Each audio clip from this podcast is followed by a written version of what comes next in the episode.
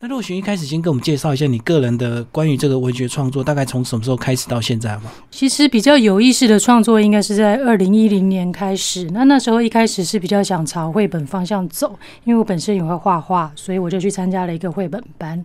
那后来越来越看的越多之后，就越觉得好像需要再多一点的研究跟了解关于儿童文学的这一块领域，所以后来我就报考了儿童文学研究所，到研究所去多念一点这方面的东西。所以你的意思是说，当这个了解越来越深入之后，发现绘本并不是这么简单，对不对？就是简单一些字或简单一些图就能够创作一个绘本，并不是说所谓就是图文放在一起就是绘本，就是其中还有很多不同的讲究。那虽然说一开始进去是想朝绘本的方向走，但是因为我们的课程中有很多关于文学啊或是图文，其实都有涉略。那后来也是对文字慢慢有一些感觉。那后来就是在创作中，呃，比如说我在。竹蜻蜓是我们的那个文所的学刊，然后我有在上面也做一些呃古典文学改编的投稿，那也有被刊出，然后就慢慢这方面的兴趣也被启发，就是开启你另外一个文字创作的这个能力，就对。就虽然说以前有在写啦，但是就是说不会说那么有意识的去想说一个把作品一个完整的去呈现。那之前我有投稿过时报文学奖，然后那时候是呃书简类有获选优选这样子，那那是一个很短篇的文章，也大概一万字左右吧。可是你会这个在文学创作上会得到这样的一个成就，相信应该也是你更早有阅读的经验吧？是阅读，其实。其实就是从我从小就还蛮喜欢阅读的，对，就是各方面都，其实就是有点像杂读啦。其实我们儿童文学后来也也谈论到这一块，就说儿童到底是不是要要把它区分，说你哪个年龄层就给他只有那个年龄层的东西。但其实我们觉得不见得，就是你给他更多的选择的时候，他自然会去抓他自己需要的东西。所以说，超过年龄的阅读其实也是一种进步的方式。所以并不一定要给他书单就对了。呃，书单是建议，但是我觉得每一个不同的孩子。他的那个吸收的能力跟他的方向都不太一样，所以其实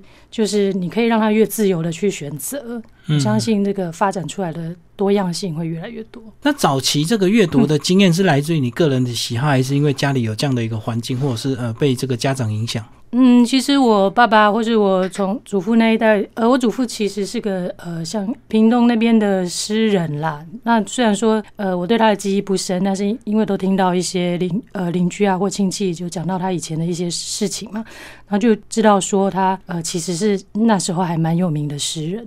然后，所以就是可能有一点读书上的兴趣的影响了。我爸爸也是一个很喜欢阅读的人。嗯嗯，对。那他其实是就是那个年代比较早期，他算是大学毕业生，就是还蛮难得的。哦，对。对他现在学历又比较。他现在对他现在大概七十岁了吧，所以那个年代的大学毕业生其实还蛮少的。所以他他在阅读上，就我们小时候就是常常有很多的呃接触到书的机会。所以这个家里自然就有很多书可以让你阅读，就对。对，或者是带去图书馆。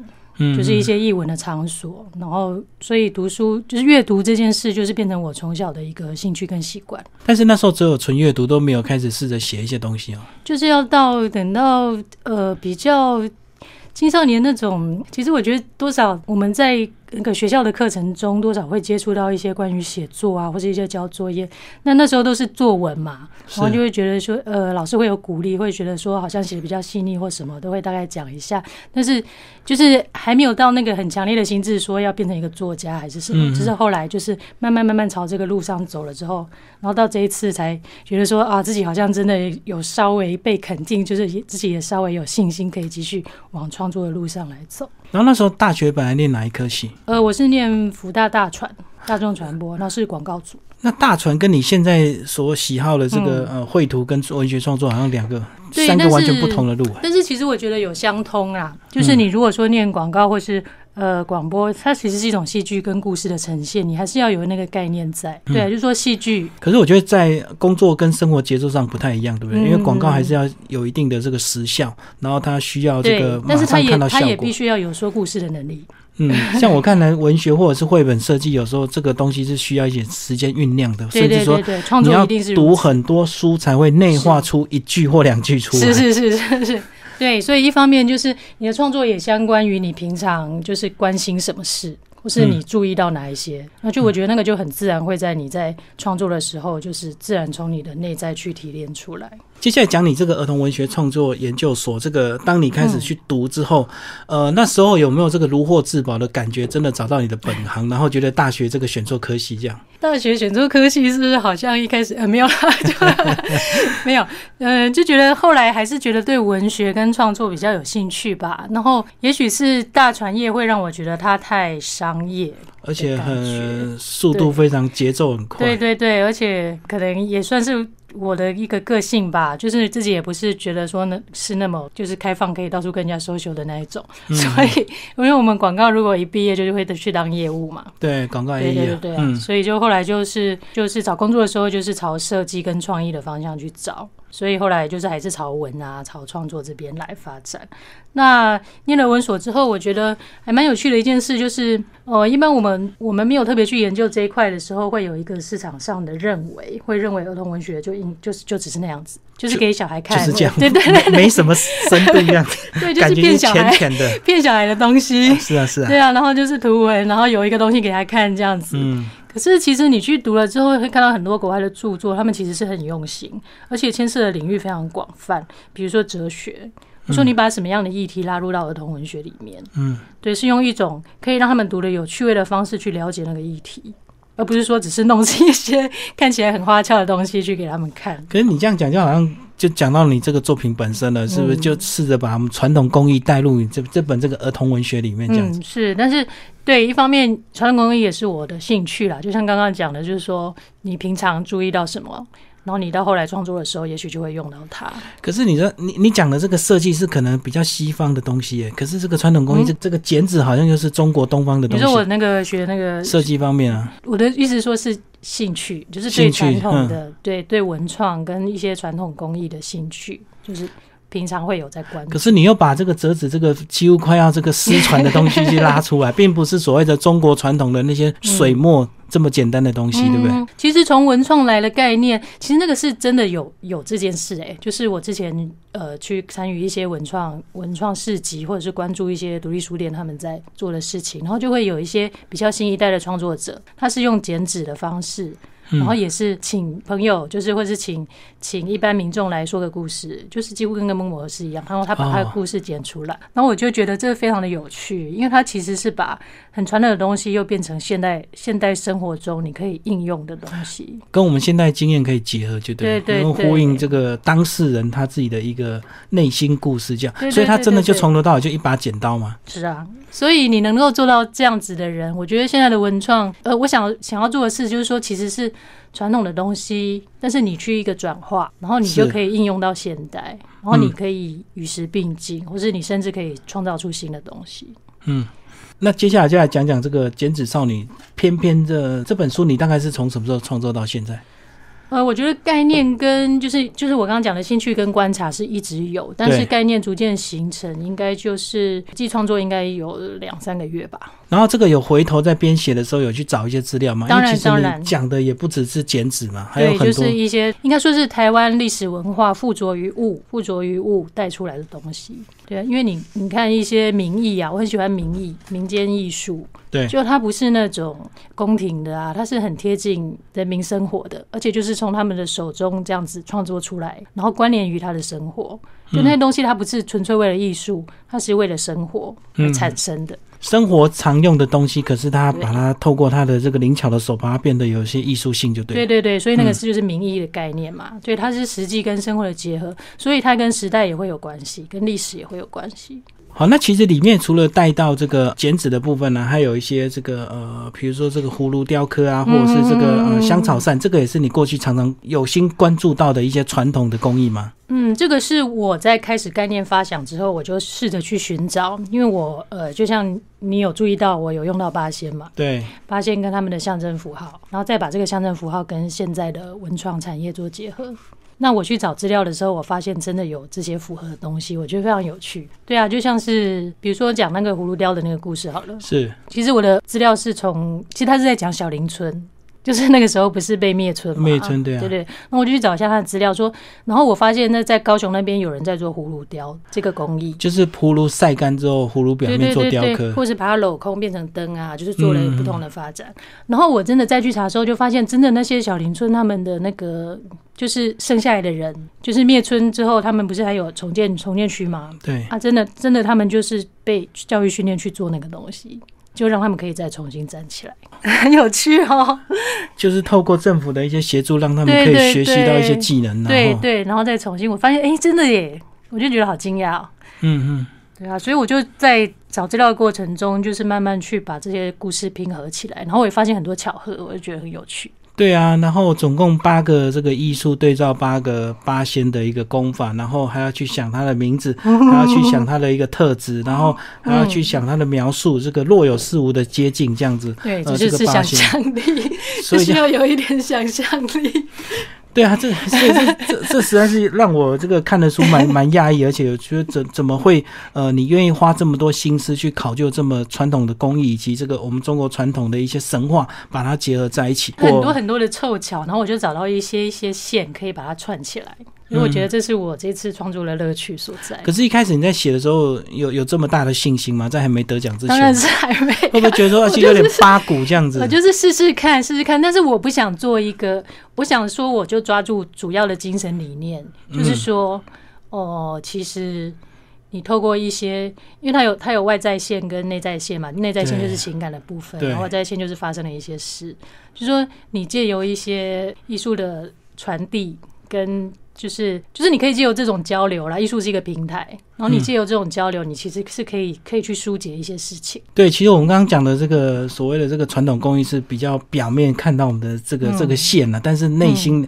你还有想要更表达是更深层、更有意思，是值得我们讨论的，就是阿妈跟外婆的一些教养关系，以及带到这个少女翩翩她后来怎么样决定再去发扬她阿妈教给她的传统工艺这样子。嗯，这个跟你个人经验有关系吗？你能写到这么深刻的东 我觉得西，跟想象力比较有关系。真的、啊，嗯嗯，个人经验就是可能会去揣摩那个情感，就去假想一个是状况，然后去揣摩一下那些情感。然后像这公益的部分，真的就是找资料，找资料，找资料，然后你要去想说怎么样去把。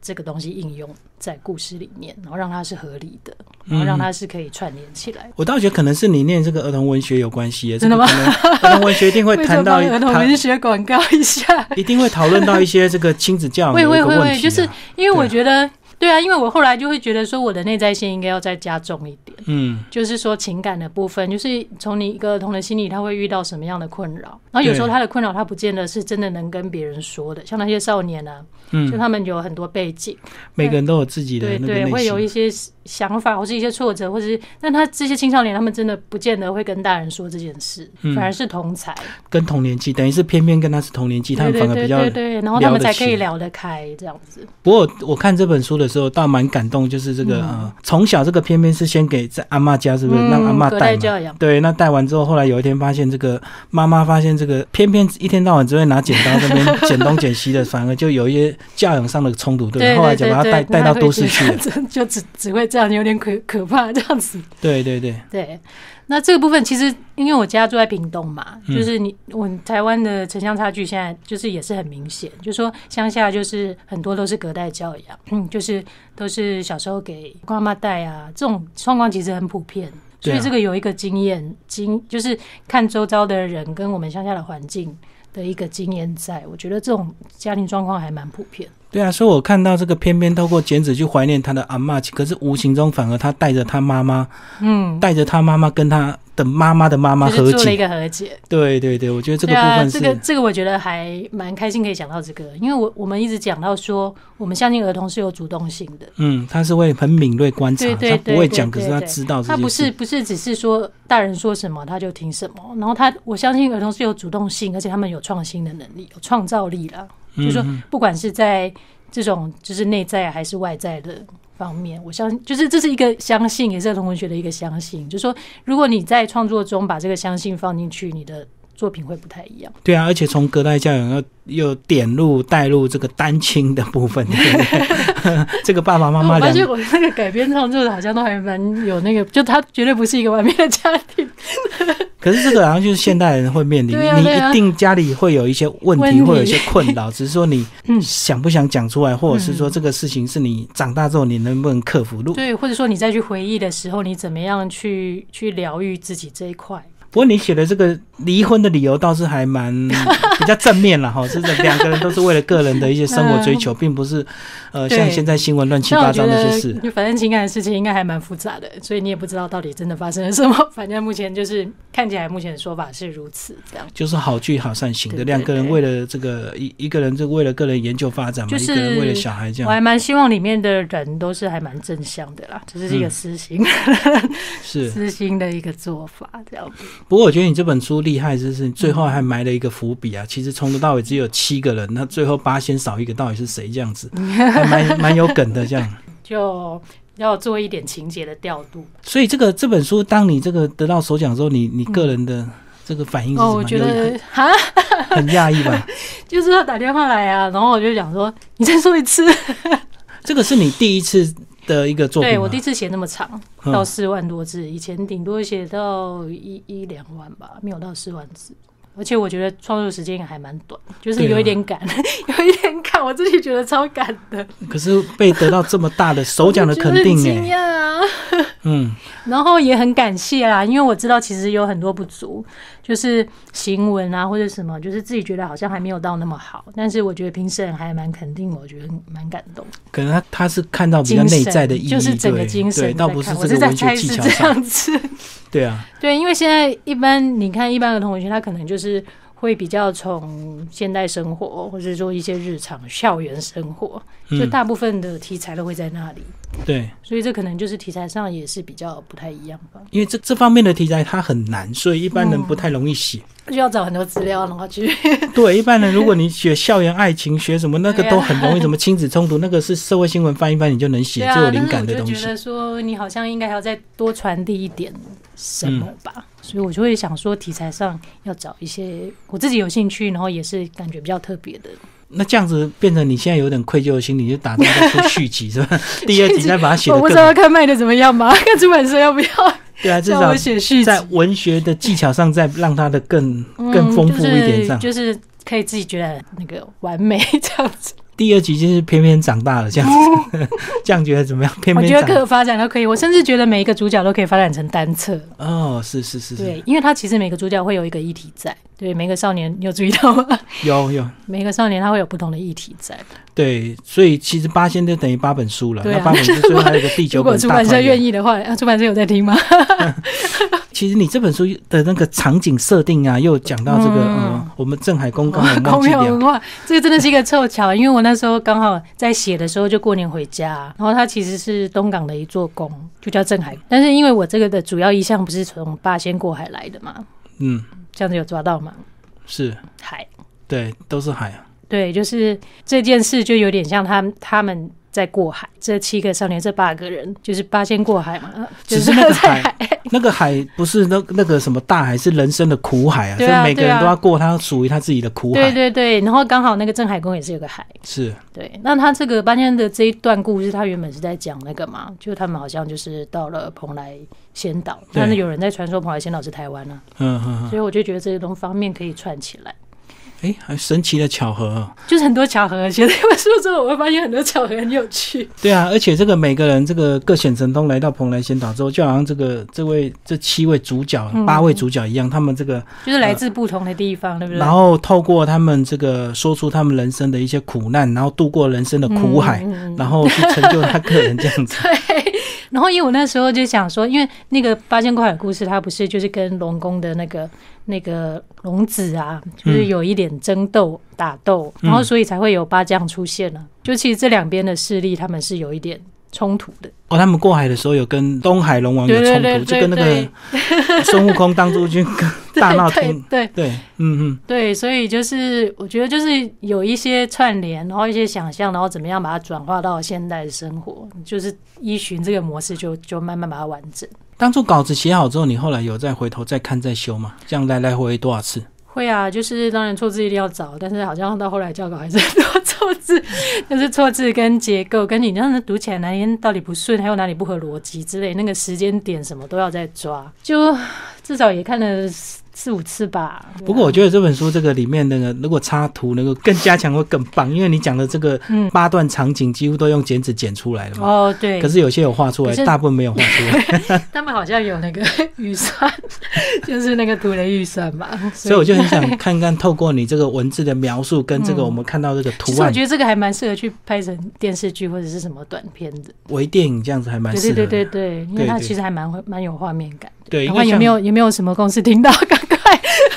对啊，因为透过你这个描述，这个剪纸惟妙惟肖，然后剪出他那个嗯就是它还蛮有此时此刻的画面感。情境，嗯。对不对？然后这个还要有点通灵的这个能力，这样透过听你的故事，我就有办法去描述，而且每次都很到位。哇，嗯，真的，你剪你你剪的就是我 我的意思，夸张之处。这个戏剧效果 这样子。对不过你个人因为这样做这研究，应该也有去搜寻很多这个剪纸相关的一个。对，就是要要看一下它的内在意义吧，还有它最原初到底是为什么人会拿这个东西，为什么这个东西会发展出来。所以剪纸有时候是单张剪，有时候是折起来剪，对不对？都都有不同的一个就是因为。到后来各种各种发展都有了，嗯，对，只是一开始就是可能跟祭祀比较有，因为我们小时候也玩过剪纸啊，所以嗯最容易就是把那个这个色彩纸，然后对折对折对折，然后剪一剪摊开就很漂亮。对对对对对对啊，就是一个，我觉得就是一个回忆吧。其实我们都会有一些这种回忆，只是现在就是人比较少去接触到。我觉得把它拉回来，概念是如此啦，那情感方面也是这样。不过我在想过，你这本书这个呃一开始可能是尝试的心情写，结果一不小心就得到大奖。那你现在回头被大家关注你，你反而心里会有点坎坷，对不对？就是可能大家会问更多这个书深度的一个东西，或者是内涵的东西。是如果没有内涵，我也讲不出来了，就是这样子。我想到的就是这样，就是我的过程，我的创作过程，我那时候在想的事情，然后怎么样呈现出来，然后一些巧合。然后你知道他为什么有那个七个阿姨吗？也是跟民间有关，就是那个七娘骂，台南那个嗯嗯对七娘嘛，就是传说中有台南有一个做十七岁的节庆嘛。那他们就是就是好像就是跟这个七娘妈有关系，就是他是儿童的守护神，嗯，概念是这样。就是十七岁的时候就要做一个大的一个庆典，就对。对对对，代表你成年，然后就是跟守护神有关，哦，就牵牛骂要包邮哩，嗯就是对照那个七个阿姨是对对，然后很有趣的一点哦，你有看出来他妈妈跟他爸爸是影射哪个神仙吗？这个我就要想一下，是一对神仙吗？那就是牛郎织女啊，对啊，一因为分开了次。嘛。对，对，然后我再去查的时候，哎，发现那个织女真的是七娘骂里面最小，哦，七仙女，最小的那个，她就是就是织女，这个也是一个巧合哎。哇，什什么 什么高端的东西都被你写进去了。没有，我就发现这是一个巧合。我因为我那时候这样构思，然后没有想到找资料的时候，发现真的是这样，我就觉得好有趣哦。嗯，然后这个是你这个因为这本书才去这么深度的去研究一些中国神话吗？还是你过去本来也对中国就有大概神话这部有意识分就到，就是有兴趣？民间台湾民间会有一些什么什么，你大概都会知道一下，但是你没有去钻研，你就知道。啊，嗯，然后你可能要写的时候，你就会去查查资料，然后就慢慢会把那些细节再拉出来。不过我觉得转转化啦，就是需要有一个转化的能力吧。偏偏也是有典故的，那接下来我们来聊聊，你刚刚在上一段讲到这个，偏偏是有典故的，是对，偏偏如果如果有人对古典文学有很多研究，应该会觉得偏偏这个这个名字有点耳熟。那它其实是《聊斋》里面的一篇故事。对，那时候我就是查资料的时候，因为我的印象中一直觉得好像有一个《聊斋》里面好像有一个故事，有个仙姑，她会捡树叶。嗯，然后我回去查了一下，嗯，对，真的是，它是概念也是说借着捡树叶，然后就就是做了一些帮助。帮助好人啦，就是抵御坏人的事情。但他捡的是树叶，但概念就是他会捡出一个东西，然后那个东西会活起来。他捡什么那个丢下去，那个东西就变形，对对对对对对对，就撒豆成兵的意思对对对对对对，概念如此。那我当然没有用它的情节，我就是用它的那个疗愈的概念吧。那那偏偏这个女主角她就是借着剪纸啊，就是其实某种概念上也是让她剪出来的东西变成一个能够灵活应用的，能够活起来，就是对人有影响的东西。可偏偏的年纪设定应该大概才国小而已吧，没有那么小吧？没有那么小。有吗？那那个他那个艺术市集也是十五到哦15到十八对对，大概就是国中、高已经国高中的那个概嗯念，就是稍微大一点。所以他主要剪纸就是过去跟他阿妈在乡下的那段时间嘛。对对，对对对嗯对，但我们把它设定成减脂的天才少女，所以 所以这个过去小时候的熏陶，这个到了国高中，他马上就开窍了。对，然后某些回回来的某些神秘的影响跟灵异的影响，对，就让他的那个能力又再度复苏。不过在这本书里面，我倒觉得这个可惜，这个妈妈的这个篇幅少了一点哦。嗯我一直很想知道这个妈妈跟啊 神秘的妈妈，跟这个阿妈的一些冲突，这样子。哦，就是可能只能点出一些啦，但是嗯对、我觉得可能就是知道一点母女的冲突性，但是也是也是常见的啊，这个还蛮常见，就是隔代教养对教育观的想法不太一样，也是常见的。那我觉得说，嗯，母女的心结是一件复杂的事情吧。甚至这个呃，那时候没有想到去写到这个，他妈妈可能也很反对他，偏偏去剪这个剪纸，他觉得没用啊。以现在这个教养来讲，嗯这个传统工艺根本就没有嗯，没有深入啊。嗯嗯嗯嗯嗯，一方面，呃，一开始可能我们会让读者有一点这种就是传统的观念的想法，但是最后我有写到说，他妈妈也许只是想要让他再多看一点东西，就是多开开拓自己一点，也不是说这样全然的反对。哦，就是不要屈就在乡下那个地方。对对对，就是你可以，多看一点，你最后再决定你想要的是什么，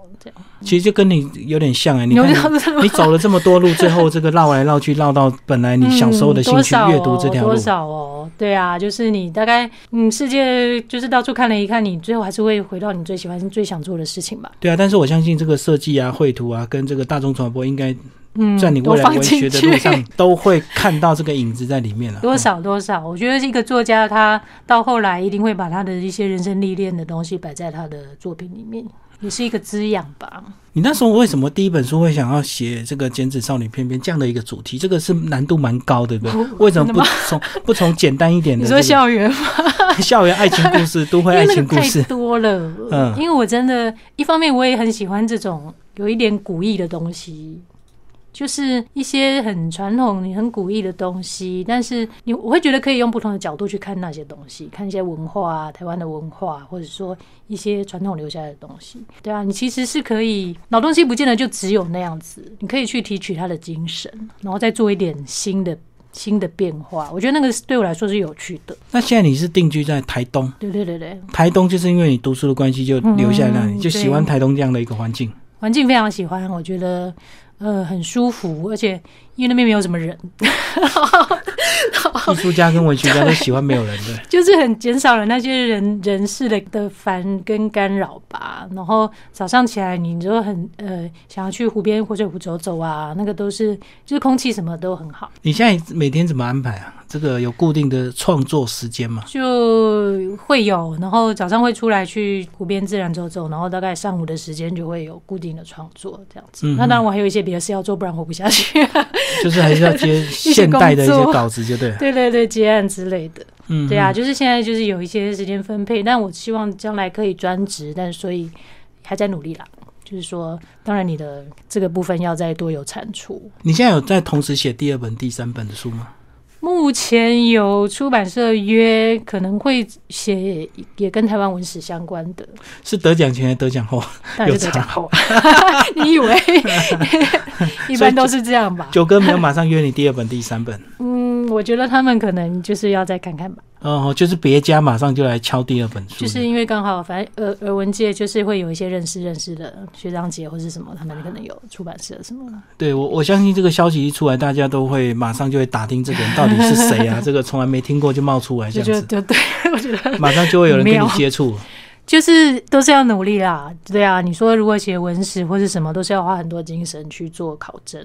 嗯，对啊，那个都是要花时间花精力在做。对啊，还没问你为什么想要针对儿少这部分来努力来创作？哎，为什么不是这个成年人或者是老人家这样子，或者是真的更小的儿童，像学龄前的？更小的儿童可能形式上就会比较采用童绘话或是绘本。嗯嗯，也会啊，因为我可能还也会继续准备这两个部分，就是因为我会画画嘛，那绘本部分我可能也会再发展。那目前只是说刚好有这个机会就投稿一下试试看这样。那过去是有看到一些儿少教育的一些问题吗？还是我们社会现象让你这个？因为因为我知道有些人创作有时候是对嗯现况的一些担心啊，所以。对他总是要跳下来做一些改变，这样。嗯，不过我觉得念俄文之后会有多一点多一点感觉，就是说对目前市场上的呃儿童文学，只能看到某种层面的作品会有一点不满足吧。就是范围太对狭对对窄。对对，嗯就是可能也会觉得说可以有更多的实验性。嗯，嗯，对，就是觉得对于儿童可以让他们知道的东西，不见得就是只有那些，或是那种完全非常安全的东西。也许你可以让他们多知多去思考。我觉得引发思考是还蛮重要的一件事情。可是你想让他们思考，有时候你范围就要变大变广，可是有时候嗯无形中就会跟一些传统呃教育人士有一些冲突嘛。对，这个所以我们有时候在讲说，文学跟教育好像是两个不同方向的东对啊西，就是有点反方向。嗯，所以我就觉得教育是要把你弄清楚，你文学要把你弄模糊，哦，就是、嗯对，那会让你思索的更多啦。那教育只是要让你清楚什么是对，什么是错，我说什么对对对很清晰的东西。对，但是文学它会让你有一个模糊性出来，但是那个模糊性，你要讲。你要讲创作吗？或是讲启发什么东西？你必然要有一个模糊地带存在，然后那个嗯地带是要让你可以有时间去沉淀、去思考，然后去去分辨到底你认为什么东西是有意义。其实你讲的这个模糊地带哦，就是有时候这个文学创作者你能不能做，有时候无形中跟你的名气有关系、啊。嗯因为你有名，你出来讲一些什么事情，大家会认同。对如果你没有名，大家会觉得 对，但是其实我不是很喜欢，不是很喜欢这种模式。刻板的印象啊。对，我会觉得，我就做我，我就写我想写的。那你嗯有懂的人，他自然会来。要时间，对不对？对对对对，他自然会知道你想传达的东西是什么。因为我相信，如果你得到更多的奖，当然你你所一言一行都会被大家关注，大家都会认同。嗯那如果你才刚创作，当然，当然，你讲话根本对吧？就没办法吧？你就是你要做一个全人创作者，可能就没有办法顾及到，除非你就后来商业取向啦。可是照你这样子，我发现那你一路就没有挫折啊！你看你从嗯毕业创作，然后就得奖，没，他什么叫做没有挫折？他 那种之前也是当上班族啊，也是过了一般人的日子啊，对啊可。那种挫折是对生活的无力，并不是说你创作出来的东西被批评或者是被否定吧？被否定哦，那我应该要感谢文所老师的鼓励吧？对啊，因为我之前在竹蜻蜓投稿的时候，就是有一篇嘛，叫做《竹青》，它也是改写《聊斋》的一篇故事，就是改编成现代的青少年的状况，就是对有一点一点互文啦。然后他还蛮鼓励这种创作方式，就有点像这种改编方式。是是是是，就这种传统的为基准来对改编对。对对，然后再改编成对应到现在的青少年的困境之类的。嗯，对这种做法，然后老师就觉得这种这种改编方式非常好，就是也是给我一个鼓励，这样。对新人是蛮好的方式，至少要有个基础的一个对架对对对构去改。对对，然后你再看你怎么变怎么穿，对对啊，所以我觉得你刚刚讲的挫折是说你说创作出来的东西被人家不认可的挫折吗？不过我在想说，你的路跟人家不一样，因为很多人可能会写很多年，写很多本，有一天才十年寒窗无人问嘛，就？一举成名天下知，他他需要时间。结果你是一本就天下知了，我觉得 结果变成你的压力可能会会在后面哦，因为你嗯第二本怎么超越第一本，然后这样子，第二本、第三本，尽力吧？可是我觉得其实你你能到哪里，你就是只能到哪里啊。嗯，对啊，那个也假不来。就说你你的能力到哪里，你就是只能到哪里。那你要去装的话，就是也会感觉得出来啊。嗯嗯嗯，所以我就我就觉得说，我能写到这个阶段，能写到这样，我就是尽力把它写好。对，那个东西就就不要不要把它当成去影响你的东西，就是放在那里。就是之 后会不会超越那个，就不用去烦恼这个东西。对啊，就是我觉得如果把那个东西放一直放着，你会很痛苦。不过写作归写作啦，另外这个你怎么样嗯个人自我这个成长，除了念研究所之外，嗯后来有在打算再念博士班吗？就每个人都，我遇到是每个人都在问我这个问题，从我的同学都，没想到一个主持人也跑来问我这个问题，对啊，因为硕士念完不就是就继续念博士了吗？可能会吧，但是只是收入也要稳定一些吧兼。顾一下，是不是？对对对对，一般一般像我们博班的学长姐，他们都是有正职啊，然后再慢慢念这样子。哦，在职班慢慢念。不是，就是他们有一份收入，可能当老师啊或什么，就是有正职，然后嗯念书再慢慢，就是一边念书一边有工作，嗯，嗯这样会比较安心吧。所以你现在是没工作又念书，就是结案，对啊，怕，探的比较辛苦一点。嗯，对啊，所以就觉得有想，但是肯定要是边走边看这样。好，那最后这个回到这本书啦，嗯讲讲这本书这个你预期这个带给我们读者什么样的一个意思、意义，或者是这个形式这样子，这样好像有点沉重，对不对？就是你希望醒思哦，其实让大家得到什么东西嗯我可以？回答的不沉重，就是说，嗯就是说，其实我觉得阅读这种事情哈、我自己从阅读中得到的益处是，它就是陪伴你，然后帮你疏解一些可能你当下有一点心情不好，或是闷或什么问题，就是你在书中得到了一些回应，或者说你读到了一些让你觉得心有戚戚焉。就让你得到一点疏解啦。我觉得就能够陪伴，如果是对象是青少年的话，然后就是让他们也感觉得到说，其实每个人都有他的困扰，是就像你一样，就是每个人在生活中都有各种的困扰。但是也许你就是跟朋友聊聊啦，或者是说怎么样去找到一个疏解的路，就你自己想开，然后从什么路径去想开，然后你就能能够越过越过一一些那些困扰你的东西，就不要一直把那个困扰放在那边。对啊，那我觉得其实就是这样子。其实你你觉得现在青少年有什么突然就是砍来砍去啊，干嘛？那就是有一个东西越不过，或是一个东西解不开。那如果在在那个时候，他可以转一个念头。其实为了访问你这本书啊，我有到 YouTube 去搜寻“剪纸”这两个关键字啊，嗯，然后剪纸艺术啊什么的，哈。当然有看到一篇你的新闻报道，得到首奖之后，我他突然来问我，就不知道我要讲什么。但是呢，我不是要讲这个，我是要讲说这个，我就看到有一个日本的这个艺术家，剪纸艺术家，然后他说他以前得忧郁症，然后怎么样怎么样，人生很忧郁，所以他就每天在剪纸。剪那个白纸，然后剪完再转边再剪剪剪，剪。完之后把它找了一件事情，对，在博物馆把它博物馆的这个走廊铺下来，变成一个白色的瀑布，然后他说他会一直剪下去，呀，那他需要，对，然后我心里是当然有点。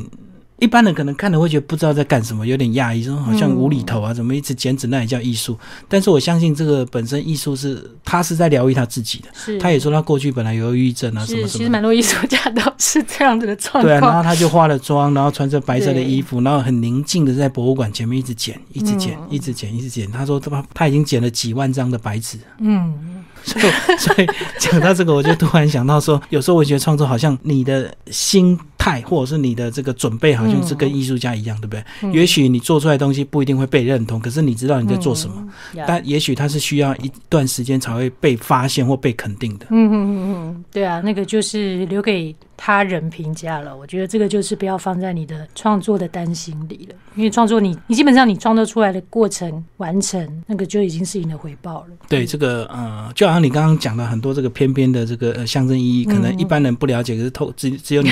其实我觉得不太想讲出来，我就想说到底谁会发现，让他发现一下这样子。所以那一篇文章《聊斋》那篇真的也叫偏偏吗？就叫偏偏啊，大家可以去看一下。可是他当然故事完全不是跟这个无关，只是说他的那个仙姑，她就是靠剪树叶。聊斋我看了，但是我没有注意到偏偏这个，因为可能聊斋太多篇了，有很多凄美的故事，偏偏那个可能比较那个。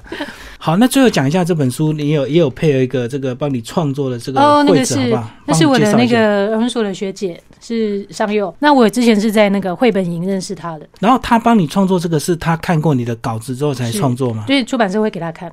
嗯嗯。对，那他看完之后，他就会想，就是哪个画面他想画吧，应该是这样。对，那我一开始我就是觉得这个故事跟质感跟，就是它有点古典嘛。对，跟他的那个水墨，他很擅长墨线。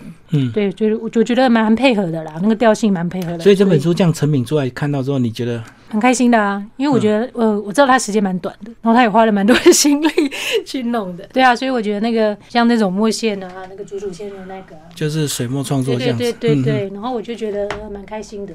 就是其实是一件开心的事啦，就是文所的同学就认识的朋友可以合作，因为一般不见得作者跟会者是会认识，因为是出版社邀，然后我是建议出版社找他，而且你们又有这个真实接触的经验，他可能会更熟悉你这个人，对不对？有啊，而且很有趣哦，就是我给他的参考，其实他都已经有。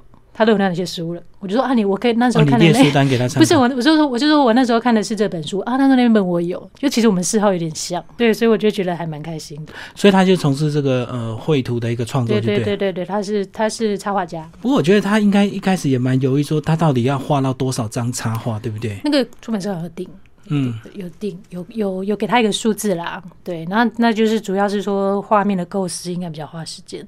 好，今天为大家介绍《剪纸少年》偏偏呢，九歌文学所出版，然后作者郑若寻哦。那我们刚刚介绍这个绘图啊，是张尚佑，他也是你东文学所学姐嘛，哈。那这本书呢，得到今年二零一八年这个九歌文学儿少奖的首奖哦，所以真的非常推荐给我们的听众朋友，呃，非常值得看。那今天非常感谢我们的作者若寻，好，谢谢，谢谢大家。